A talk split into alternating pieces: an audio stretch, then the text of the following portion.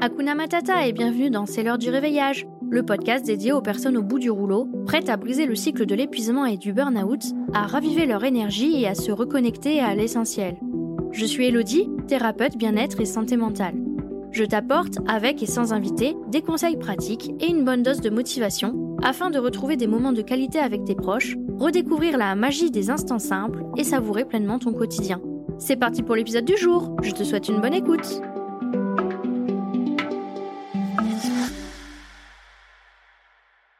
Commençons par le commencement. Qu'est-ce que c'est que le burn-out?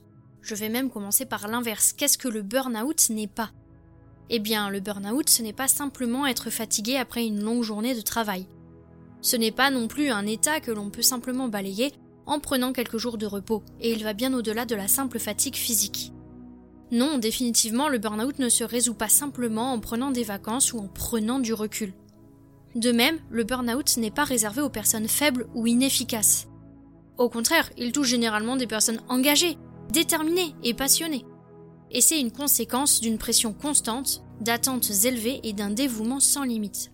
Je peux également te dire que le burn-out n'est pas dans la tête de la personne qui le vit. Ce n'est pas une question de résistance mentale ou de volonté. Il s'agit d'une réaction physiologique à un stress prolongé, et ignorer cette réalité ne fait qu'ajouter à la stigmatisation entourant le burn-out. Qu'en dire encore? Le burn-out n'est pas uniquement lié à un travail excessif. D'ailleurs, bien qu'initialement défini comme un épuisement professionnel, il peut affecter divers aspects de la vie, résultant d'une combinaison de facteurs tels que le manque de soutien, une charge mentale élevée, des relations difficiles ou un déséquilibre vie professionnelle, vie personnelle. On parle de burn-out professionnel quand la principale source du mal-être de la personne est la sphère professionnelle.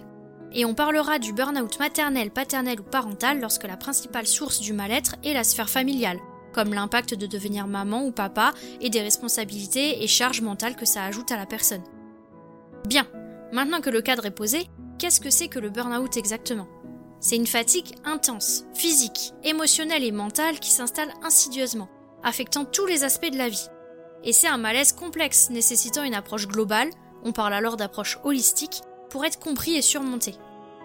L'approche physiologique est vraiment indispensable, car le corps est complètement épuisé et brûlé, d'où le terme de burn-out d'ailleurs. Le burn-out demande une intervention sérieuse, médicale, psychologique, avec en parallèle un accompagnement bien-être spécifique pour le burn-out. Après avoir vécu un burn-out, le risque de rechute est très élevé dans les mois ou même les années qui suivent, ce qui souligne l'importance de ne pas le considérer comme simple à surmonter.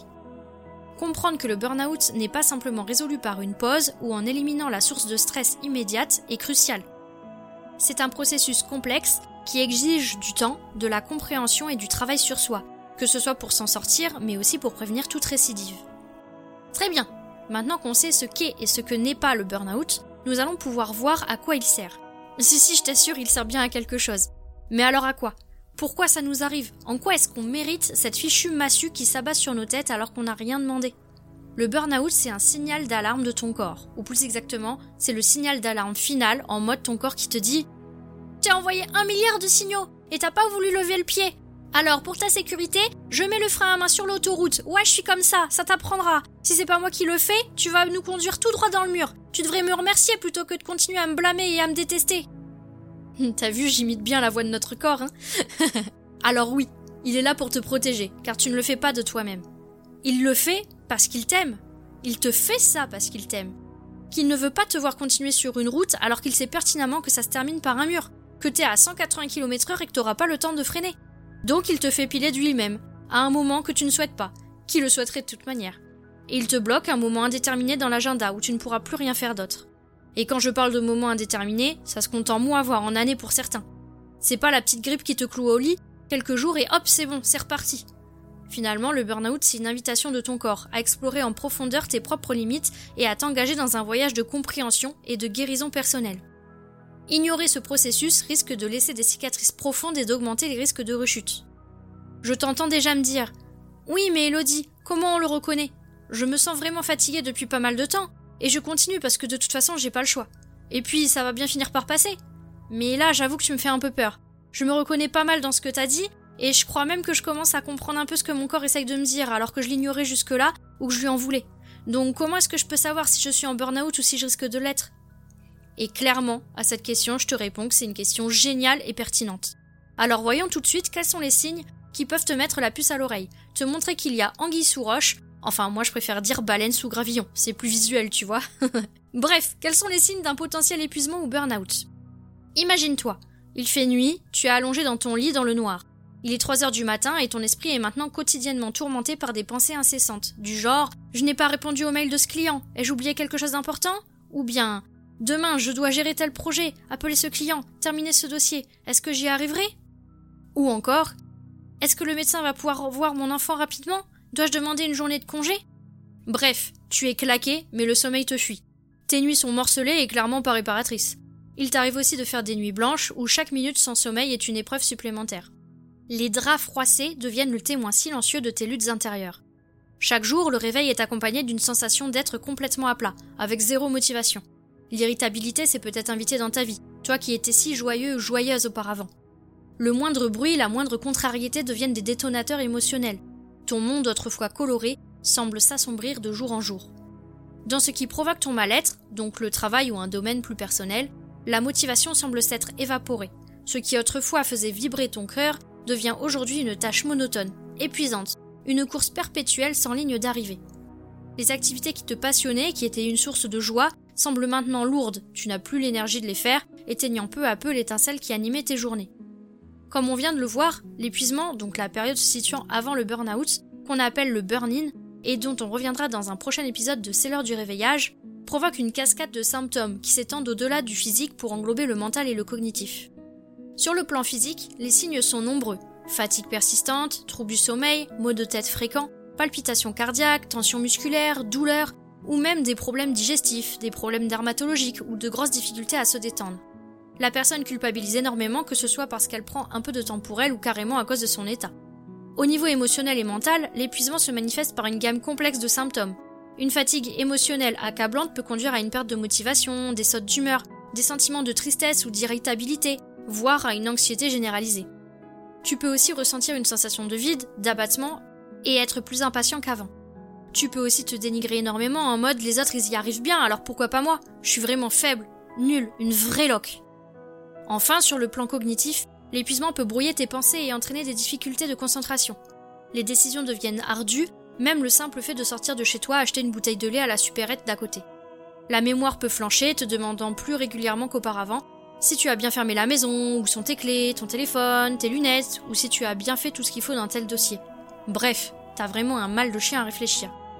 Le burn-out à proprement parler, c'est-à-dire la phase finale après l'épuisement, c'est un cumul de nombreux signaux de l'épuisement, comme ceux dont je viens de te parler, donc des signaux physiques, émotionnels et cognitifs, avec en plus deux énormes alertes supplémentaires. La première alerte est le cynisme. Il s'insinue, sournois, dans ta relation à ceux qui t'entourent. Tu peux te dire alors des phrases comme À quoi bon? Tant d'efforts pour si peu de reconnaissance Ou bien Faire confiance, c'est une illusion qui te mène que à la déception. Ou encore Je ne peux pas changer, je suis comme ça, ça fait partie de moi. Ou alors À quoi bon planifier? Rien ne se déroule jamais comme prévu. Ou même les émotions sont pour les faibles, mieux vaut les ignorer. Ou enfin, espérer quelque chose de positif Je serai forcément déçu. Ce cynisme, c'est vraiment un détachement émotionnel et la perte de foi envers des aspects de ta vie qui autrefois étaient importants pour toi. Si ton burn-out est d'origine professionnelle, ça se verra particulièrement dans ton rapport au travail, où autrefois tu étais beaucoup plus optimiste. Outre le cynisme, le burn-out érige souvent une carapace émotionnelle autour de la personne affectée, une protection illusoire qui cache la vulnérabilité sous-jacente. C'est la deuxième alerte supplémentaire du burn-out. Cette carapace, forgée par la fatigue émotionnelle, crée une barrière entre la personne et son entourage. Les émotions qui débordaient beaucoup trop pendant la période de burn-in, en mode vraiment émotion yo-yo avec des crises de larmes sans savoir pourquoi exactement, de la colère qui vient régulièrement tout ravager, bref, les émotions sont complètement exacerbées et débordantes comme une cascade. Alors, au bout d'un moment, elles sont enfouies derrière ce bouclier, entraînement un détachement émotionnel. Cette carapace devient une stratégie de survie, mais elle contribue également à l'isolement social. Et cet isolement social, c'est l'un des symptômes clés du burn-out. Les relations qui étaient autrefois source de soutien deviennent des interactions épuisantes. La personne épuisée se retire progressivement, se sentant incomprise ou incapable d'expliquer l'ampleur de son épuisement. Les invitations à sortir, au restaurant, au cinéma, à une fête, sont souvent déclinées, et même lorsqu'elle est présente, la personne peut se sentir quand même isolée au milieu de la foule. C'est un cercle vicieux au final. La carapace émotionnelle isole davantage et l'isolement renforce la fatigue émotionnelle. Et ces nombreux changements s'étendent à tous les aspects de ta vie, créant une toile d'incertitude et de désillusion. Qu'il s'agisse du domaine professionnel, familial ou d'autres sphères de ta vie, l'épuisement peut prendre des formes diverses et variées. C'est un rappel qu'un équilibre émotionnel et mental est une nécessité absolue, bien au-delà des frontières du travail ou du quotidien. Ces signes, ces nuances subtiles, sont au départ comme des murmures, des appels à l'aide que ton corps et ton esprit envoient. Et si tu les ignores, ces signes augmenteront en nombre et en intensité. Les ignorer, c'est comme prétendre que la tempête qui gronde au loin n'arrivera jamais à toi. Accepte qu'ils aient une raison d'être et qu'ils essayent de te faire passer un message. Prends le temps de ressentir ces émotions, de reconnaître les signes. C'est le premier pas vers la guérison. Et pour t'aider à savoir où tu en es de ton épuisement et si tu risques le burn-out, j'ai créé un questionnaire spécialement pour toi. Tu peux retrouver le lien dans la description de cet épisode. Nous allons terminer cet épisode en parlant de pourquoi est-ce qu'il est si important de reconnaître ces signes. Tout simplement parce que la première étape pour éviter le burn-out, c'est de le comprendre. L'ignorer ne fait qu'accentuer le problème. Et si tu es déjà en burn-out, ça ne sera pas la première étape qui sera alors d'abord de retrouver ton énergie, mais la deuxième étape, afin de ne plus jamais risquer de rechuter. Pour revenir à ma propre expérience dont je t'ai parlé dans l'épisode 0, lorsque je travaillais dans la réglementation cosmétique, mon engagement professionnel était incontestable. J'assurais la sécurité des consommateurs, veillant à ce que les produits sur le marché soient sans danger. C'était une mission cruciale qui reflétait mes valeurs d'être utile, d'être rigoureuse et scientifique, d'avoir une relation privilégiée avec mes clients, mais aussi de faire plaisir à mes collègues et que ma responsable soit fière de moi, contente de mon travail et de l'employé modèle que je souhaitais être. Cependant, cette quête constante de la perfection, cette to-do list interminable et mes propres faiblesses et croyances limitantes m'ont conduite tout près du burn-out. Les nuits sans sommeil, les angoisses du quotidien, c'était comme une spirale descendante. Mon cerveau était devenu un hamster dans sa roue, sans répit, à toujours réfléchir sans jamais vouloir se mettre sur pause. J'avais de grosses tensions musculaires, des maux de tête réguliers, des nuits insupportables, un manque de motivation assez énorme aussi. Problèmes de concentration, de mémoire, à fleur de peau, soucis dermatologiques, bref, j'avais de nombreux symptômes d'épuisement, qu'ils soient physiques, émotionnels ou cognitifs. Et j'ai aussi commencé à être cynique envers mon travail, en mode à quoi bon de toute façon, y a jamais rien qui va changer. C'est une pure perte d'énergie que de continuer à me plier en quatre pour eux. Ça, je me le disais souvent, alors qu'avant c'était hyper important pour moi. J'ai commencé aussi à éviter mes collègues, je n'en pouvais plus d'être avec eux, je ne les supportais plus, j'étais tendue et prête à leur sauter à la gorge, un peu en mode chihuahua qui a qu'une envie, c'est d'aboyer et de montrer les crocs. C'est ce que j'appelle avoir les nerfs en plot. C'est ça, la distanciation sociale. Pour ma part, j'avais pas trop la carapace émotionnelle, mes émotions étaient toujours en mode tout feu tout flamme. Et à la maison, ça ne s'arrêtait pas pour autant puisque je déversais ma colère de la journée à mon conjoint, J'entends par là que je lui racontais avec humeur ce que j'avais vécu dans des proportions bien plus importantes que ce que je faisais avant. Je me plaignais beaucoup, je pleurais beaucoup aussi, et je m'énervais tout autant. Et assez régulièrement, ma colère débordait sur lui, alors qu'il n'était pour rien dans l'histoire. J'étais tellement fatiguée, tellement, tellement fatiguée, que je m'impatientais et m'énervais très vite. Genre, il me disait un truc banal, et je montais directement au créneau, alors que ça n'avait clairement pas lieu d'être. Et ça, c'était très régulier. Pour être honnête, si j'estime avoir été qu'en burn-in, donc en épuisement, la phase avant le burn-out, c'est parce que je n'ai pas cherché à être diagnostiqué par un professionnel de santé et que je n'ai pas été en arrêt pour burn-out, même si probablement, vous en conviendrez avec cet épisode, j'ai posé un pied sur la ligne qui les sépare. Bref, revenons à nos moutons. Il n'y avait donc pas qu'au travail que je me sentais mal, alors que tout commençait de là. C'est là que je me suis dit, c'est plus possible, faut que ça s'arrête, je dois sortir de cet enfer. Et c'est ce que j'ai fait. J'ai pris la décision de me respecter, et que je ne souhaitais plus ça pour moi, pour ma vie. Le travail n'a sûrement pas à me faire perdre ma santé mentale. Et de toute façon, ça m'a montré qu'au final, j'étais aisément remplaçable dans mon ancienne boîte. Alors pourquoi me ruiner la santé et mes relations, ruiner mon bonheur pour ça? C'est ça qui m'a fait me rendre compte que finalement, ma vie est la chose la plus importante que j'ai. Elle n'a pas de prix. Je veux vivre, je veux aimer, je veux être heureuse et j'en ai le droit. Et tu sais quoi? Toi aussi tu en as le droit. Alors prends-le. Respecte-toi. Prends soin de toi. Ne sois pas la cinquième roue de la charrette. Et sur ces belles paroles, nous voici arrivés à la fin de ce premier épisode. Nous avons plongé dans l'univers du burn-out ensemble, explorant les signes et les conséquences. C'est le premier pas vers la compréhension et le changement, alors sois-en fier. Célèbre cela comme il se doit. Mange un repas qui te fait plaisir, ou bien une boisson. Un petit cookie peut-être Prévois-toi dans les prochains jours quelque chose qui te ferait plaisir. Une balade peut-être, une visite, une sortie, un voyage. Bref, vraiment, Sois fier de toi pour ce premier pas et félicite-toi comme il se doit.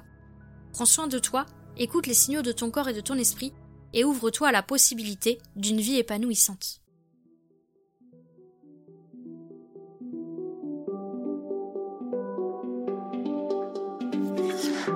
Merci du fond du cœur d'avoir partagé ce moment de réveil avec moi aujourd'hui. Si ça a allumé une petite étincelle en toi, abonne-toi pour être sûr de ne rien manquer. Tu peux me laisser un petit mot doux, un like, un partage si tu le souhaites, car chaque geste compte pour faire rayonner cette énergie positive. On se retrouve la semaine prochaine pour une nouvelle dose de vitalité, de rire et de découverte. Ensemble, on propage la joie de vivre, un épisode à la fois. Prends soin de toi et à très bientôt